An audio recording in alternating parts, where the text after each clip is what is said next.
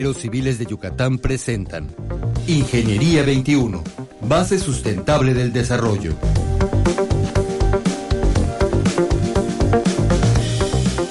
Buenos días, estimados radioescuchas. Bienvenidos al programa Ingeniería 21 del Colegio de Ingenieros. El día de hoy nos acompaña el ingeniero Carlos Capacheco. Buenos días, Carlos. Buenos días, Tere. Muchas gracias por venir. El ingeniero es egresado de la Universidad Autónoma de Sinaloa, es ingeniero civil, tiene dos maestrías, una en administración y una en evaluación de diversos este, centros de estudios y un doctorado en negocios. El día de hoy, Carlos, hemos estado hablando mucho de reforestación, de un poquito de, de todas las mejoras que debemos de tener en, en nuestra ciudad. Y hoy quisiéramos platicar contigo sobre el reglamento. El reglamento este año tuvo algunos cambios, ¿sí? Y creo que uno de ellos, el más importante tal vez para los PCMs, es la bitácora y algunos cambios en cuanto a las restricciones, ¿verdad?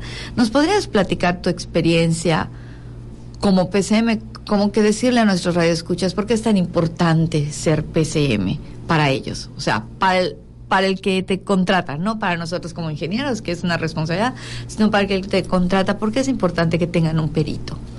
este, yo soy perito desde el 2002, que tomé el curso, y este y en esos tiempos el, la Dirección de Desarrollo Urbano se encontraba mejorada. y los requisitos mínimos que te pedían eran los planos este, con cotas, ejes arquitectónicos, un par de cortes y ya está. Y los documentos legales que son las escrituras, copia del croquis, célula catastral, de la identificación del propietario y ya no, no, no había nada más y prácticamente era revisarlos, firmarlos y ahí ya se acabó el compromiso del PCM. No, te volvías a acordar de No te acordabas, no había terminación de obra, tal vez una modificación de proyecto, pero hasta ya se acababa y así estuvo durante varios años. Y ya conforme el reglamento de construcción del municipio se estuvo actualizando, se fueron pidiendo más requisitos, más estudios, y ya luego hubieron algunas situaciones en el país como sismos y acontecimientos tristes que vinieron a reforzar el cuidado para las construcciones tanto en la Ciudad de México como en el resto del país y que le afectó a Mérida.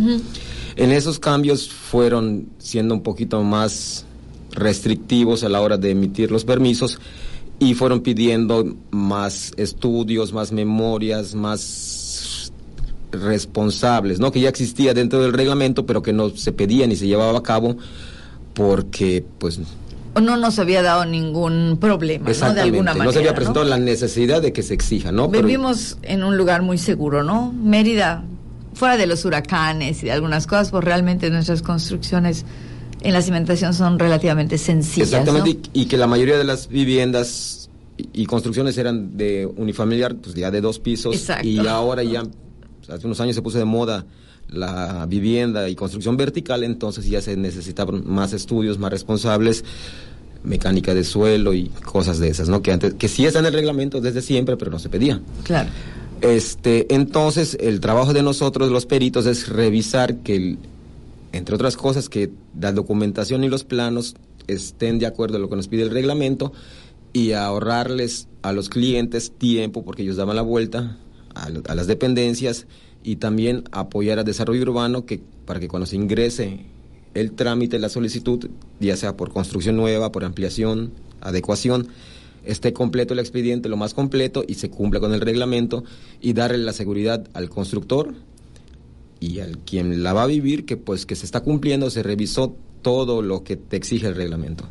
Y bueno, parte de, este, de estos cambios en el reglamento estén son la bitácora, ¿no? Y la bitácora electrónica, que además ya estamos muy tecnológicos con nuestro gobierno, ¿qué le exige al PCM? O sea, ¿qué tiene que hacer? Antes el PCM, como bien decías, firmaba, y los que éramos muy responsables, me, incluyo, tal vez íbamos una vez en medio de la obra y luego regresábamos y hacíamos el acta de terminación. Yo recuerdo que a mí me pesaba mucho no tener actas, yo siempre llegaba a mi acta de terminación, pero actualmente no se puede limitar a una visita.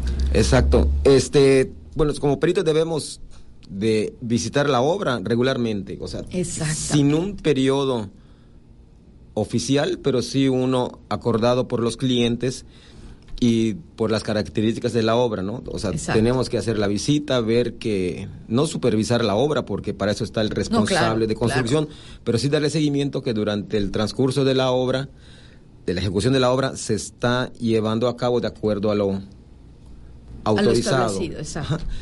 Y si no, pues meter una modificación del proyecto para que al final no haya problemas en la terminación de obra y se termine cumpliendo con lo que te aprobaron. Exacto. Este, las visitas eran a sentimiento, tenías Exacto. que ir cuando quieras o cuando el cliente, que muy Te poco exigía te, exigía que visites la obra y llenes y firmes la bitácora de ellos, ¿no? La, bitácora tradicional. La escrita, ¿no? La que tradicional todos, que todos obra. conocemos, ¿no?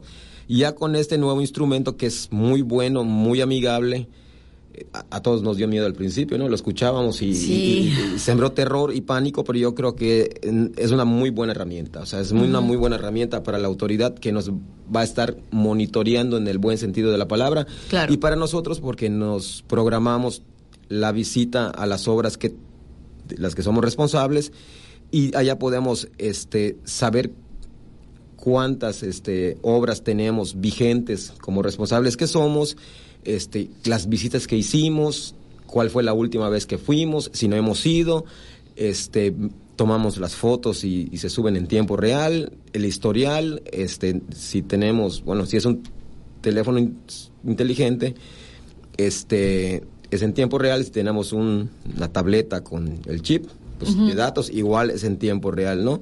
Podemos buscar los trámites que necesitemos cuando estemos en, en la obra y este y le damos un botoncito que se llama sincronizar y en automático se El va al sistema del municipio y ya estamos actualizados, ¿no? Y aparte también nos da unos campos para hacer anotaciones y la verdad está muy completo, apenas estamos debutando en esto porque pues ya se hizo oficial cuando se modificó el reglamento el año pasado, un poquito más, año y medio, pero ya en los últimos días, últimas tres, cuatro semanas, ya está este, de forma oficial y obligatoria para los que firmamos como perito. Sí, además, este, creo que una de las grandes ventajas para el ayuntamiento es que le llega, como tú decías, ¿no? En tiempo real, le llegan fotos, le llegan reportes. Entonces, a la hora de la terminación de obra, el trabajo de ambos es menor. Exactamente, sí, porque este, no lo dejamos para el final y, y sabemos que todo lo está moni- monitoreando la autoridad y que si necesitamos hacer algún cambio, estamos en tiempo para, para hacerlo y para detenerlo, ¿no? Porque ya si el cliente, vemos que el cliente está haciendo algo, no es que tenga detalles de estructurales o- o de construcción, sino que se sale del reglamento, entonces podemos hacer una pausa en lo que la autoridad nos aprueba el nuevo eh, proyecto.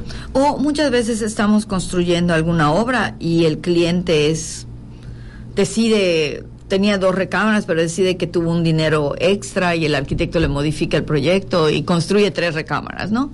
Y pues ya te modificó tu tu plan de Exactamente, permiso, ¿no? entonces tenemos que actualizarlo, o sea, sabemos que se cumplió con el con el reglamento, con las cuestiones de seguridad, con estructurales, las Exacto. memorias, todas las instalaciones y los sistemas, pero necesitamos tener los planos actualizados y la licencia actualizada para que lo que es la terminación de obra sea un trámite y no sea algo engorroso y que se sufre y sobre todo cuando es multifamiliar o cuando son locales comerciales o cuando es un giro que es diferente a casa Ajá. o vivienda unifamiliar eh, hay pues y hay compromisos de preventas de entregas y eso lo, hay que hacer el régimen Claro. para para ya este hacer las entregas formales y que el vendedor, el desarrollador ya termine con todos sus pendientes.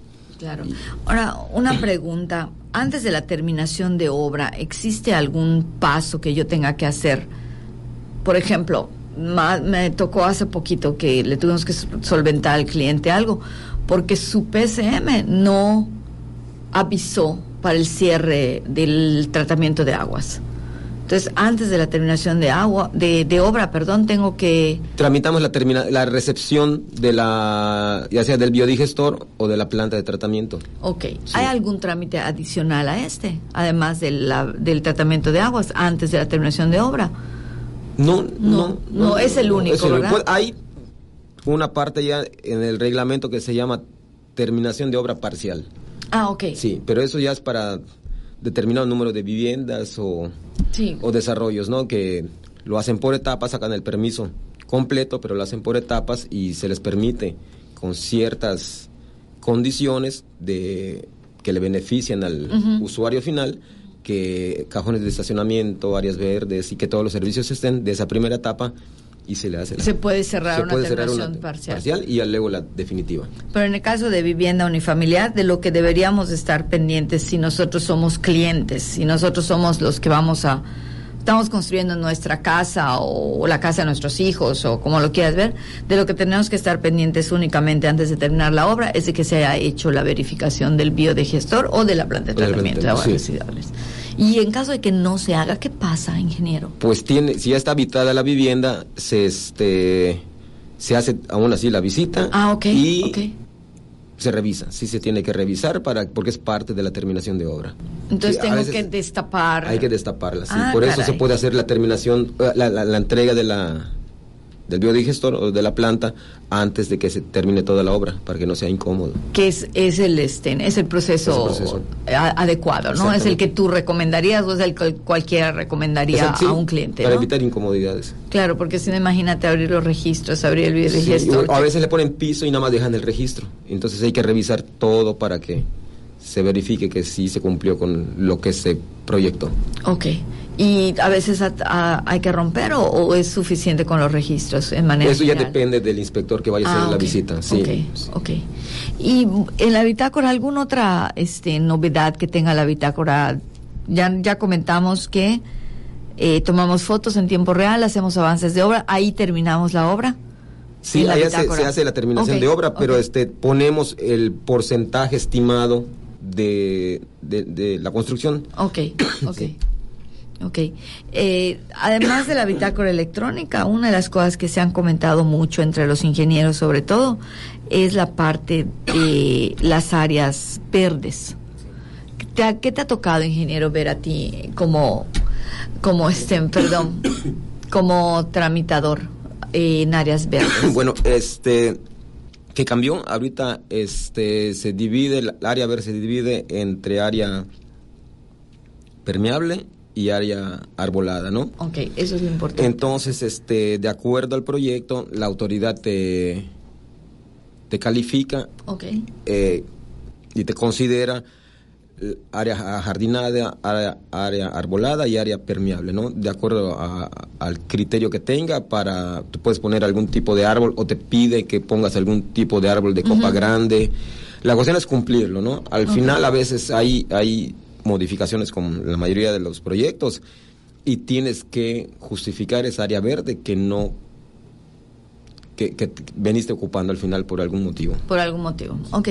Te preguntaba esto para concluir porque hemos estado hablando en programas anteriores de la reforestación que está promoviendo el ayuntamiento, del adopta un árbol y en los últimos dos programas hablamos de el diseño bioclimático y la eficiencia energética. Entonces, nada más para que nuestros radioescuchas eh, estuvieran conscientes de que los árboles y las áreas jardinadas ya son obligatorias dentro de nuestro reglamento de construcción. Y es en, pos de que tengamos un área más confortable al interior de las viviendas. Exactamente, siempre ha sido obligatoria, pero yo creo que ahora ya debemos de ser más conscientes porque nos quejamos cuando el vecino corta un árbol, pero nosotros no tenemos ni hierba en nuestra casa, entonces yo creo que cada quien tiene que hacer este por iniciativa propia una parte y, y, que al final va a ser beneficio para nosotros y para nuestra familia y, para la comunidad, sí. Pues muchas gracias, ingeniero. Muy interesante. Gracias por la invitación. No, de nada. Eh, estimados escuchas, muchísimas gracias por estar con nosotros. Les invitamos a que nos escuchemos nuevamente el próximo miércoles. Se despide de ustedes Tere Ramírez, recordándoles que la ingeniería se encuentra en todo aquello que nos rodea. Muy buenos días. Ingeniería 21, base sustentable del desarrollo. Producción Radio Universidad y el Colegio de Ingenieros Civiles de Yucatán. Teléfono 925-8723. Correo electrónico ingciviles.prodigy.net.mx.